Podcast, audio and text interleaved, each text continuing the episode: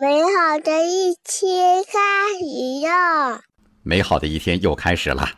昨天说到好评师打造总统，差评师制造渣男。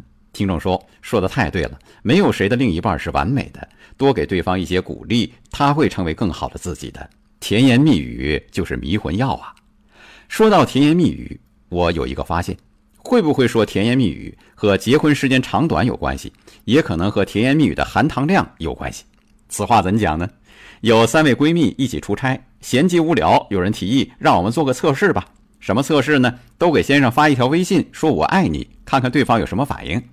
结婚两年的那位先生最先回复：“宝贝儿，我也爱你，我可想你了。”又过了一会儿，结婚四年的先生回信儿了：“宝贝儿，我也爱你。”过了很久，结婚七年的那位先生直接打电话来了：“咋的了？你没事吧？”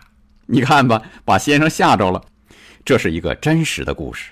从这个测试来看呢，结婚时间长短和甜言蜜语的含糖量成反比，越短越甜；结婚时间长短和甜言蜜语的多少也成反比，越长越少。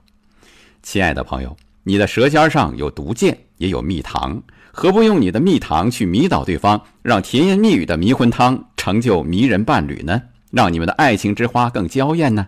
一句话，迷魂汤。成就迷人伴侣，今日高能话语也是一句迷魂汤。亲爱的，我爱你，醒来吧，高能量。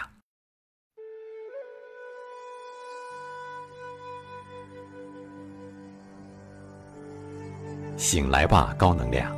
本节目音频由老马价值观和醒来学院联合推出，每天一分钟，高能又轻松。